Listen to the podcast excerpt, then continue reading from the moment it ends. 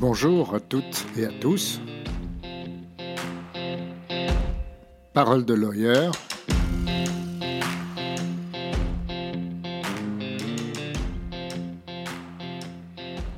Bonjour, c'est Pierre Servan-Schreiber. Je suis ravi de vous retrouver pour un nouvel épisode de ce podcast qui va être consacré au curriculum vitae et à la lettre de motivation. Avant de commencer, n'oubliez pas de vous abonner à ce podcast, de le liker, de le partager et de le noter, euh, en espérant que vous le noterez bien, bien entendu. Alors, le curriculum vitae et la lettre de motivation, bien entendu, ça s'adresse surtout à celles et ceux d'entre vous qui cherchent un job ou qui cherchent un nouveau job. Ce que je voulais vous dire tient au fond en assez peu de choses. La première, c'est que ce document, il est par définition le document le plus important de votre vie professionnelle puisque il va vous résumer en une page pour le CV et une autre page qui sera votre demande, la lettre de motivation. Par conséquent, il est impératif que ce document soit parfait. Pourquoi? D'abord parce qu'il est toujours bien de bien se présenter, que ce soit euh, par la façon dont on s'exprime, la façon dont on s'habille, la façon dont on parle aux autres et la façon dont on écrit. Et ensuite parce que dans l'esprit de celui ou celle qui va lire votre CV et votre lettre de motivation, s'il y a des fautes, quelles qu'elles soient, quelles qu'elles soient, ça veut dire que vous n'êtes pas capable de faire un document parfait, puisque par hypothèse, c'est le document le plus important de votre vie. Donc si celui-là, vous n'êtes pas capable de le faire absolument parfaitement, alors vous, êtes incapable d'en faire aucun parfaitement. Par conséquent, il faut que vous preniez le temps nécessaire pour vous assurer que ces deux documents soient parfaits. Relisez-vous, relisez-vous plusieurs fois et surtout faites relire par euh, des gens qui vous aiment bien et qui vont euh, avoir l'œil pour repérer les petits détails. Alors, commençons par le commencement, le curriculum vitae. Euh, petite question d'abord, est-ce qu'il faut mettre une photo ou pas? Pour ma part, je ne suis pas très favorable. Pourquoi? Parce que cette photo, d'une part, elle va dire des choses sur vous qui ne sont peut-être pas exactes. Autant par exemple une vidéo, ça pourrait être intéressant parce que une vidéo, quand on regarde quelqu'un qui s'exprime devant une caméra, on voit cette personne bouger et euh, son propre cerveau va capter des tas d'informations du langage non verbal qui viennent de la personne qui est filmée en vidéo. Une photo, c'est figé, donc elle, elle, ne rend pas vraiment service à votre personnalité puisqu'elle ne peut pas s'exprimer par cette photo. En revanche, elle, indique qui vous êtes physiquement, en tout cas sur un portrait. Et pour ma part, je vois pas très bien ce que ça peut importer, ce que ça peut apporter ou ce que ça peut importer. Oui, en effet, euh, parce que tout de suite, euh, le cerveau de la personne qui vous lit va s'attacher à des détails physiques. Cette personne a un gros nez ou euh, elle est jolie ou elle n'est pas jolie ou elle a pas de cheveux ou je ne sais pas quoi. Et je ne vois pas pourquoi euh, ça serait pertinent dans le cadre de la recherche d'un emploi. Donc moi, je ne suis pas très favorable. Mais si vous savez que c'est demandé par euh, le, cabinet, la société, l'organisme auquel vous postulez, bon, bah, trouvez la photo la meilleure possible et quelque part la plus neutre, euh, parce qu'elle elle ne doit pas travestir votre personnalité. Cette question étant résolue, passons au corps du sujet, c'est-à-dire l'écrit. Alors d'abord, n'utilisez qu'une police de caractère. Et au sein de cette police de caractère, n'utilisez que deux ou trois maximum accessoires de cette police, c'est-à-dire gras, italique ou souligné. Car plus vous mettrez de fantaisie, soit en prenant des polices fantaisistes, soit en rajoutant des tailles différentes, des écritures différentes, plus votre CV va devenir brouillon. Il faut que chaque utilisation serve à une seule chose, mettre en avant ce qui est important. Sinon, restez dans le classique. Il est évidemment important que la première impression soit la bonne. Je vais vous donner d'ailleurs une anecdote. La première fois que j'ai dû faire un CV comme ça, c'était quand j'étais euh, à New York, à Columbia University. Et euh, j'avais vu que tout le monde passait des entretiens d'embauche euh, pour, pour un LLM. Je me suis dit, tiens, quelle bonne idée. Je n'avais pas prévu de. Pardon, pas pour un LLM, pour un job après le LLM. Je n'avais pas prévu de faire ça au départ, mais je me suis dit, ah oui, après tout, passer un an de plus à New York, c'est une super idée. Donc, je prépare des curriculum vitae pour euh, les envoyer au cabinet. Et j'avais un ami qui, lui, était pas à la, la, law school, mais nous, nous étions tous les deux pensionnaires à la Maison internationale de New York. Et euh, il m'a proposé de regarder euh, mon CV. Euh, moi, je bien entendu accepté volontiers. Et croyez-le si vous voulez, mais nous avons passé une semaine, tous les soirs, plusieurs heures, pour bosser sur mon CV et ma lettre de motivation. J'ai cru que j'allais l'étrangler, mon copain, parce que au bout d'un moment, je disais, ça va, c'est bien comme ça. Il me disait, non, non, attends, faut encore regarder tout dans le détail. Et bien m'en a pris de, lui demander ce conseil ou d'accepter qu'il me donne conseil et d'accepter ses heures de travail, car quand le CV a été imprimé, à l'époque on envoyait ça sous forme papier, la première impression était waouh. Voilà. Euh, avant même de lire ce qu'il y avait dedans, on regardait le CV, on disait waouh. Pourquoi? Parce qu'il m'avait fait bosser sur tout. Donc, il vous faut cet effet waouh, et pour ça, n'encombrez pas votre CV d'artifices euh, du genre différentes polices, etc., euh, parce que ça devient vite euh, un brouillon.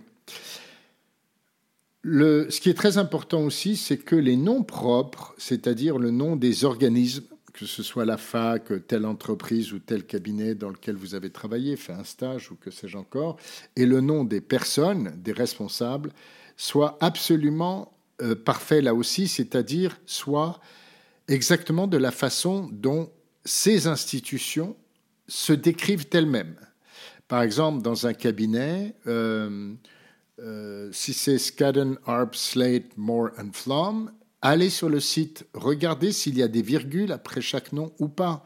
Regardez, parfois vous avez des noms de sociétés ou même de cabinets euh, qui ont une, une petite fantaisie. par exemple, Adidas, le A de Adidas est toujours en minuscule.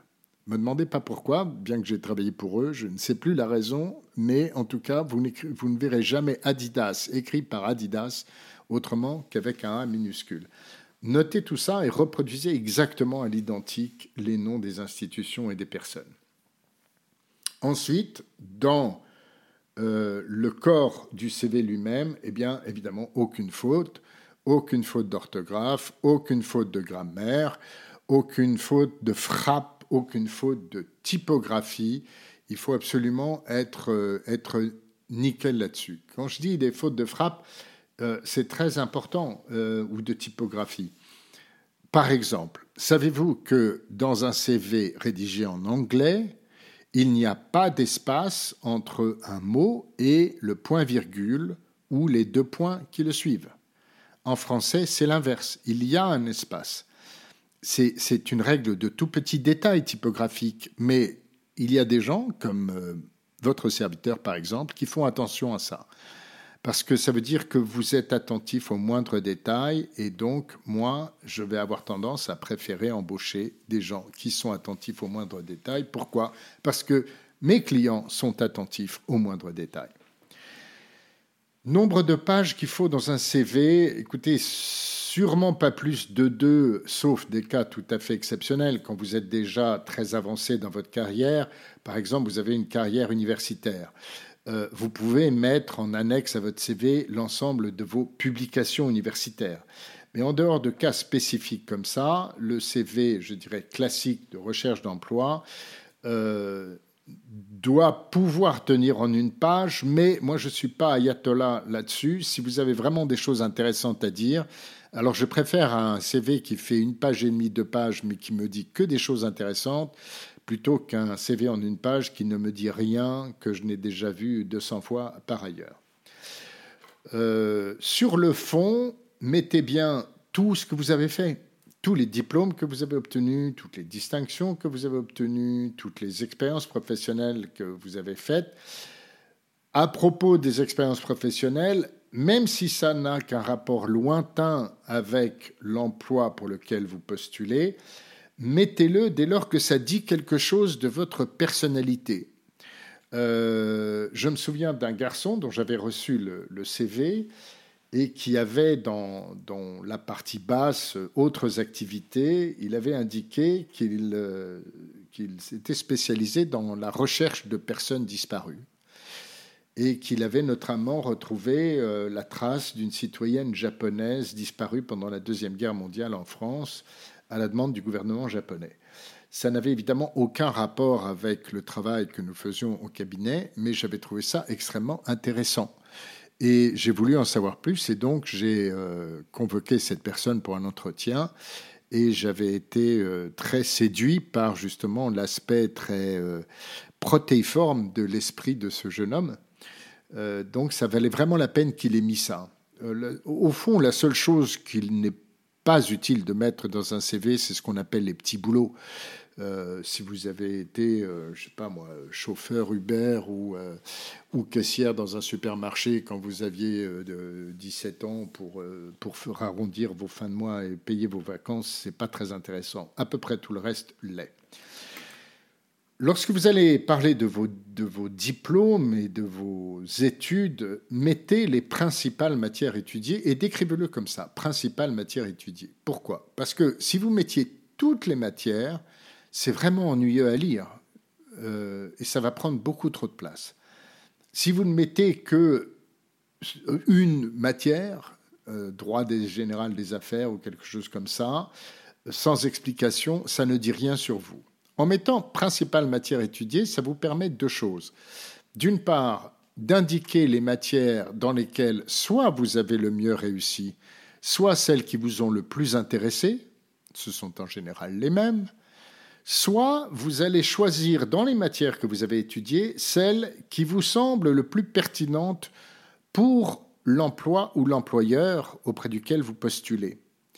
Euh, car en effet, il est tout à fait possible que dans le cours de vos études, vous ayez étudié des matières n'ayant pas grand rapport les unes avec les autres. Un peu de propriété intellectuelle, un peu de droit fiscal, un peu de euh, droit euh, des affaires générales, un peu de droit de la concurrence et que sais-je encore. Si vous postulez euh, dans une entreprise qui cherche quelqu'un euh, pour son département propriété intellectuelle, alors mettez en avant que vous avez étudié la propriété intellectuelle. Et c'est peut-être pas la peine d'en mettre des tartines sur le fait que vous avez aussi étudié du droit fiscal. Donc, orientez ainsi votre CV, sans mentir évidemment, mais en mettant en avant ce qui vous paraît encore une fois le plus pertinent, soit pour exprimer qui vous êtes, soit pour aller à la rencontre de l'intérêt de la personne, de l'institution auprès de laquelle vous postulez.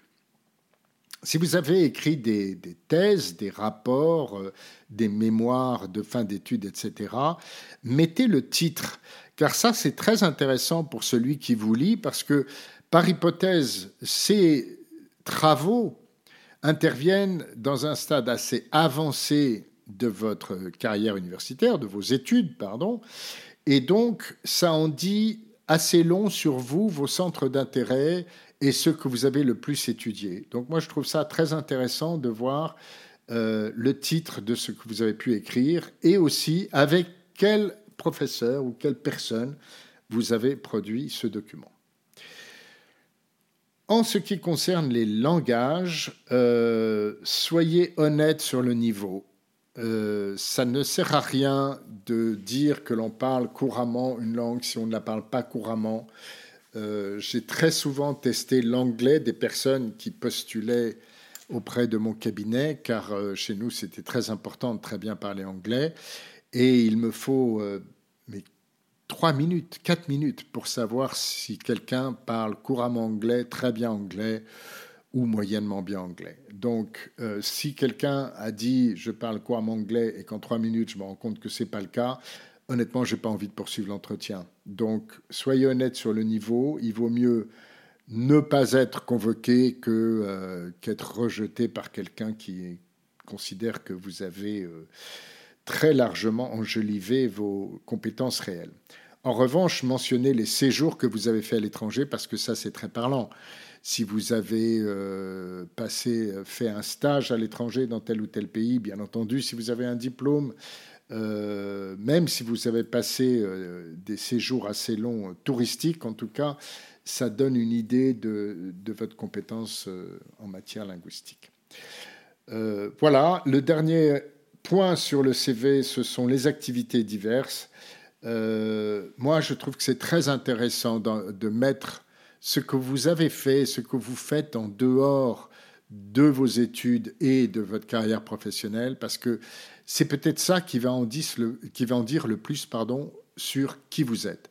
Or, lorsqu'on recrute quelqu'un, on ne recrute pas simplement une compétence ou une expérience, on recrute une personnalité.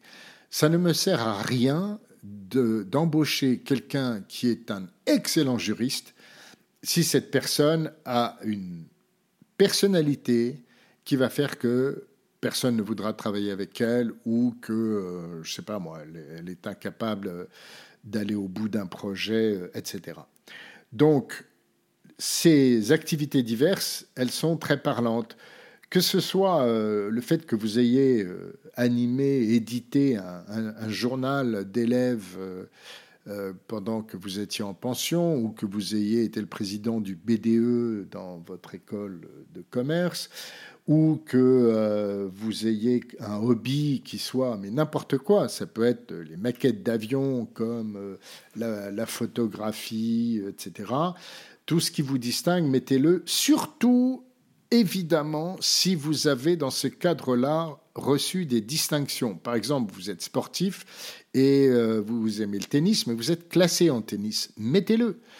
Vous avez participé à un championnat de football régional euh, quand vous étiez euh, écolier ou étudiant et vous avez remporté telle ou telle coupe. Mettez-le. Pourquoi? Parce que moi, ça me dit que vous êtes, vous êtes persévérant dans l'effort, que vous avez un sens de la compétition et que vous avez déjà bien compris ce que ça représentait et même ce que ça coûtait d'être dans les meilleurs. Donc c'est très important de le mettre. Évidemment, ne mettez pas euh, des petites choses pour faire du remplissage, mais cherchez bien. Je suis certain que vous avez fait des choses dans votre vie qui sont très intéressantes, même si elles n'ont rien à voir avec l'emploi pour lequel vous postulez.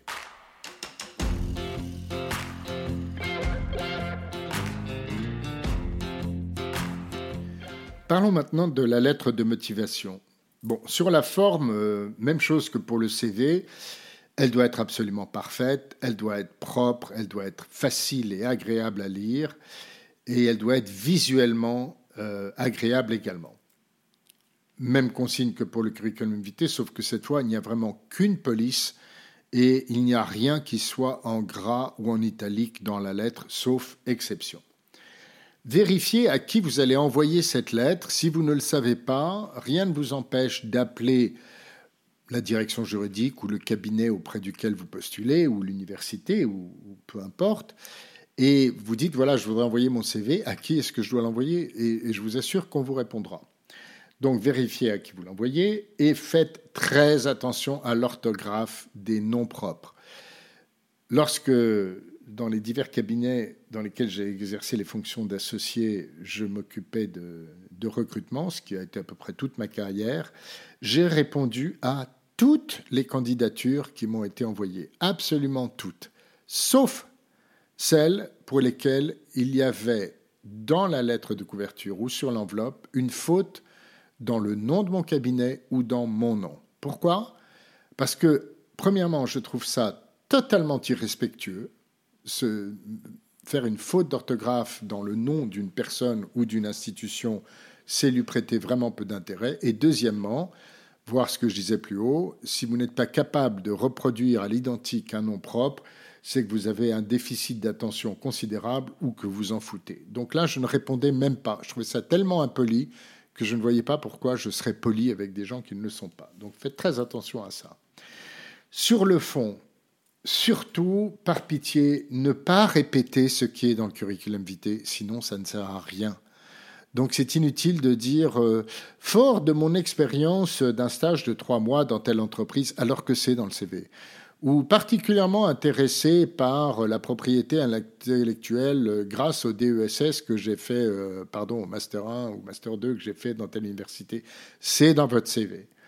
Donc ce n'est pas ça qu'on attend. Ce qu'on attend d'une lettre de motivation, c'est qu'est-ce que vous voulez pourquoi vous écrivez, pourquoi vous envoyez votre CV, donc à quoi vous postulez, mais aussi très rapidement euh, qui vous êtes et pourquoi vous vous adressez à l'institution à laquelle vous vous adressez. Et c'est le match entre les deux qu'il faut essayer de mettre en avant. Donc oui, ça demande du, un peu plus de travail. Ça demande de faire un travail d'étude de à qui vous vous adressez.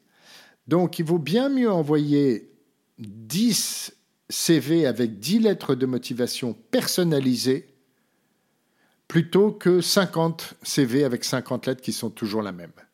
Moi, je trouve ça euh, très décevant et très ennuyeux de recevoir une lettre dont manifestement elle est la même pour tout le monde.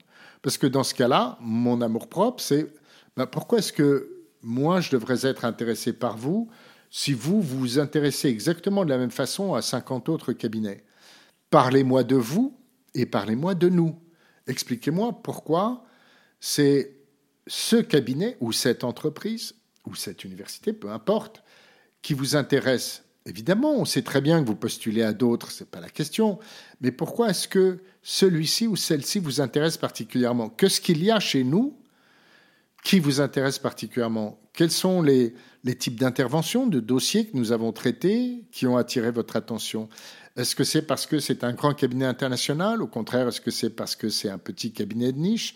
Est-ce que c'est parce qu'il a été fondé très récemment et qu'il est très jeune et dynamique? Au contraire, est-ce que c'est parce qu'il est très ancien et qu'il a euh, une grande expérience et une grande réputation? Euh, Personnaliser en, parlant de ce qui vous attire chez nous et indiquer ce qui devrait nous attirer chez vous. C'est-à-dire quels sont les qualités que vous pensez pouvoir apporter à l'institution auprès de laquelle vous postulez.